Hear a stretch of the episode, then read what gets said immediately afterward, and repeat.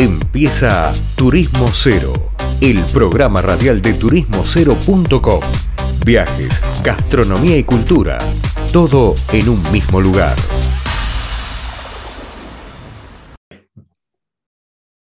Bien, volvemos de una tanda. Seguimos acá en Turismo Cero, en la versión radial, Turismo Cero Radio, el programa de turismocero.com. Y como siempre nos gusta recorrer y ver qué se hace y cómo se hace el turismo, la idea es em, pensar y conocer de primera mano a los hacedores de la industria. En este caso tenemos conectado a Carlos Pagliardini, guía turístico especializado en el bosque energético de Miramar, que está ahí a unos minutitos de la ciudad de Miramar, en la costa atlántica de Argentina. Ahí vamos a dejar que él nos cuente un poco más. Carlos, ¿cómo te va? Leandro Pérez Lerea te saluda. Hola Leandro, un gusto como siempre estar comunicado con vos. Eh, gracias por, eh, por, refrescar también porque está bueno que la gente conozca un poco más en detalle lo que habitualmente eh, la gente conoce, casi chocándoselo, porque bosque energético, vivero y muchos atractivos que tiene no solamente Miramar, sino toda la costa atlántica, mucha gente lo está redescubriendo justamente a través de la actividad que los guías de turismo vamos desarrollando. Claro. Claro. Bien, ¿hace cuánto estás ahí en el bosque energético? Mira, como guía de turismo y generando las visitas guiadas hace cinco años aproximadamente de manera consecutiva, eh, pero como siempre digo, todo lo que hice en mi vida me llevó al bosque o tuvo que ver con el bosque. Siempre cuento a la gente cuando hacemos las visitas guiadas que cuando era chico estamos hablando de hace unos cuantos añitos atrás, en la década, a principios de la década del 80 más o menos, íbamos a pescar a una laguna que está cercana, que creo que vos conociste alguna vez, que se llama la Laguna La Ballenera. Sí, correcto. Está camino a Mar del Sur, más o menos a 6, 7 kilómetros del centro de Miramar. Y esa laguna se accede por un camino de tierra, que era el viejo camino entre Miramar y Mar del Sur, que existió como único vínculo hasta 1987, donde se pavimenta eh, lo que es actualmente la continuación de la ruta provincial número 11, que es la ruta asfaltada a Mar del Sur. Hasta ese momento no había ningún camino cercano al bosque energético. Y para acceder a lo que nosotros en ese momento conocíamos como el bosque oscuro, que era un lugar tenebroso, raro, que daba miedo, que siempre estaba muy frío, nosotros teníamos que cortar campo con las bicicletas de tiro, habitualmente siempre que empezaba a bajar el sol, íbamos de la laguna, que está ahí relativamente cerca, cortando el campo de enfrente, hasta, hasta lo que era el bosque oscuro, y de ahí la apuesta era ver quién se anima a entrar y quién se anima a quedarse un ratito acá, porque realmente era un lugar muy tenebroso, muy raro, eh, muy extraño. De ese, de ese primer momento, estamos hablando año 81, 82 más o menos, de ese primer momento hasta el año 87 el bosque lo conocía muy poca gente, era un lugar difícil de llegar, eh, está dentro de un bosque más grande que lo que habitualmente en Miramar se llama el vivero, que es un bosque eh, creado por el hombre de 500 y pico de hectáreas, ubicado al sur de la ciudad, que tiene mucho que ver con la creación de Miramar y el mantenerse como destino turístico. Eh, ese bosque plantado por el hombre a partir de 1923, cuando eh, Félix Camet, el mismo Camet de Mar del Plata, dona las primeras 18 hectáreas de, bosque, perdón, en realidad las primeras 18 hectáreas de dunas, porque originalmente si uno tuviera la, posibilidad de ver cómo era hace 100 años atrás, el sur de Miramar era más o menos como el desierto del Sahara, eran solamente dunas vivas, arena en movimiento, no había absolutamente nada de vegetación, era muy, muy poco. Y justamente para impedir que toda esa arena siga circulando y vaya tapando las tierras que después tenían un valor económico interesante, porque eran las, las tierras que estaban frente al mar, en lo que es la costanera de Miramar, Camet y otros emprendedores empiezan a donar tierras o arena para que eh, la provincia se haga cargo de la forestación y fije a través de la plantación de pinos, fije las dunas y evite el movimiento justamente de esas tierras. Es un proceso que llevó muchos años, no fue de un día para otro, pero ya para la década del 50, el bosque es conocido como el vivero porque producía casi medio millón de plantines de pinos, de, especies por año, que servían para forestar también todo el resto de la costa atlántica. Ustedes fíjense que donde hay un emprendimiento turístico en la costa atlántica bonaerense, siempre hay un pinar al lado, que es el que permite fijar, controlar las arenas y evitar que esa arena tape las tierras que potencialmente puede llegar a tener un valor económico. Bueno, gran, gran explicación histórica metiste, Carlos. Em, por lo que yo recuerdo, eh, conozco ahí el lugar que queda ahí nomás de Miramar, o pegado a Miramar. Con el tiempo, lo que se llama o se conoce como bosque energético fue teniendo como más difusión o fue construyéndose alrededor de eso como un producto turístico. Por ahí en los últimos cinco o seis años recuerdo, por lo menos tengo esa visión, no, necesariamente creo que sea así. ¿A qué se debe que eso haya sucedido o qué es lo que yo noto que haya sucedido y a lo mejor vos me lo podés explicar? Bien, vamos a iniciar con que en 1987 se pavimenta lo que es esta continuación de la ruta provincial número 11, que es la continuación de la avenida 40 de Miramar, camino a Mar del Sur, y eso le da un acceso directo porque se pavimenta justo, justo el acceso al bosque energético.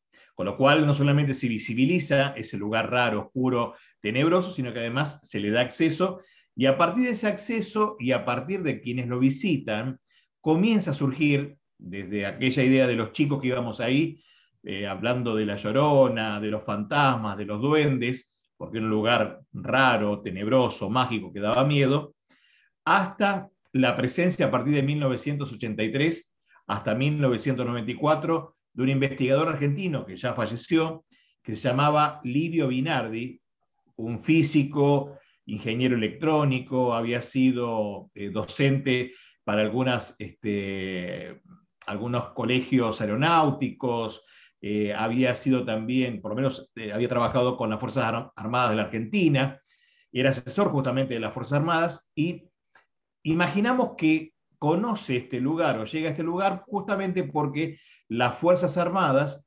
eran las que en esa zona de la playa cercana al bosque energético, en la década del 80, 70 también, hacían prácticas de tiro con eh, las piezas de artillería, razón que nosotros conocíamos perfectamente porque siempre íbamos después de las maniobras a buscar vainas servidas o a buscar las telas con las cuales tapaban las piezas de artillería. Suponemos que la presencia de Binardi arranca por ahí, midiendo en este lugar raro la energía de los árboles. Todavía hoy sigue habiendo constancia del trabajo de Binardi. Se encuentran los cables, más o menos a 4 metros, 5 metros de altura, en los, árboles del bosque energético que marcan los lugares donde Livio Binardi midió la, la inducción de la energía que le hacía pasar a través de esa bobina. Y a partir de ese trabajo, que duró 11 años, él postula de alguna manera en un trabajo, en una nota que envió al municipio en 1994, solicitando la ayuda económica, pero también solicitando dar a, difusión un poco todo esto. En esas 15 carillas, él menciona por primera vez que esta parte del bosque, él la considera de alguna manera, una, la considera especial. Eh, la gente después le da el nombre de bosque energético porque sus árboles tenían más energía que todo el resto del bosque. Cuando hablamos de energía, ese punto se explica de una manera sabiendo quién es Binardi. Binardi es uno de los colaboradores en la creación de la cámara Kirlian, que es la cámara que fotografía el aura, el cuerpo eh, energético de los seres vivos. Binardi desarrolla a partir de 1980 con la Universidad Estatal de San Francisco, en California, un programa de potencial bioplástico para medir justamente esa energía intangible, ese cuerpo energético que todos los seres vivos tienen, y esa energía vital que al igual que las culturas orientales con el chi o el ki, o los hindúes con el prana, se puede compartir entre un ser vivo y otro, se puede perder a medida que uno se enferma, se muere, pero también se puede recuperar en contacto, en reconexión con la naturaleza. Eso genera también que haya un montón de gente que empiece a, denominar este lugar como el bosque energético y empieza también una práctica que hoy en día todavía sigue vigente, que es la de abrazarse a los árboles porque ese vínculo con un ser vivo es el que supuestamente tendría la posibilidad de vincular a la energía del lugar y reconectarnos justamente con esta energía vital que el bosque eh, se precia. Eh, por supuesto que esto hemos encontrado hace relativamente poco eh, un contacto con la curadora de la obra de Livio Binardi, una mm, ciudadana italiana que vive justamente en Italia, este, eh, que se llama, con la cual tuvimos la posibilidad de charlar con ella a través de las redes sociales hace apenas un par de meses, y hemos tenido acceso también a través del de material que Binardi ha publicado, y del cual Frick es tu curadora, eh, fotos del bosque energético cuando Binardi iba allá por la década del 80 para eh, medir la energía de los árboles. Y esas fotos corroboran lo que hoy día mostramos también en las visitas guiadas. Se suma también a esto otra historia que tiene un carácter mítico también, que tiene que ver con otra actividad que la gente desarrolla en el bosque energético, que es la de parar los dos palitos uno sobre otro, las dos ramitas, que queden en equilibrio. Y sabemos que tiene un plus más, en realidad no es solamente que quede en equilibrio, sino que además que podamos impulsar las ramas acercando nuestra mano sin tocarlas. Eso es lo que mucha gente no sabe, por eso siempre recalcamos, traten de hacer la visita guiada, traten de sumarse con nosotros, porque hay un montón de información que hace que el lugar se mire de otra manera, se, vea con otros ojos. Eh, hace aproximadamente 3 millones y medio de años cae un meteorito en toda esta zona de la costa. Desde 1996, en la revista Science, aparece la primera publicación científica hablando justamente de la caída del meteorito, descubriendo escorias metálicas incrustadas en los acantilados, desde Chapamalal hasta Miramar.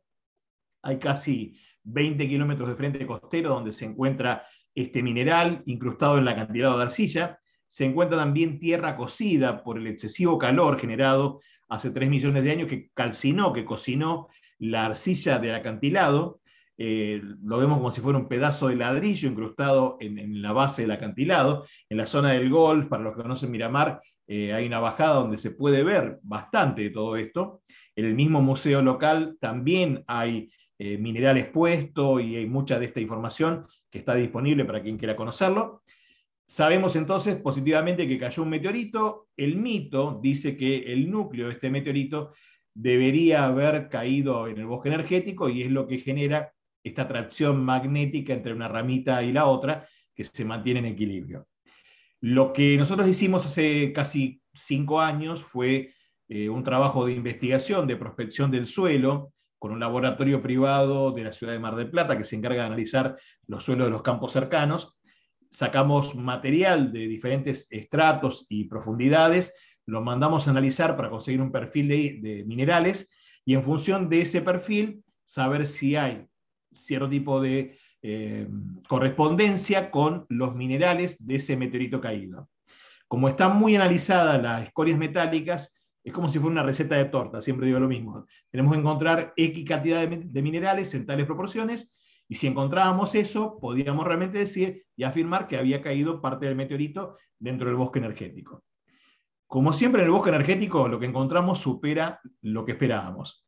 Porque lo que encontramos es que el bosque energético además es un pequeño campo magnético local, porque acumula entre, su vez, entre sus raíces, entre sus arenas, un mineral magnético, un mineral ferroso con carga magnética llamado magnetita.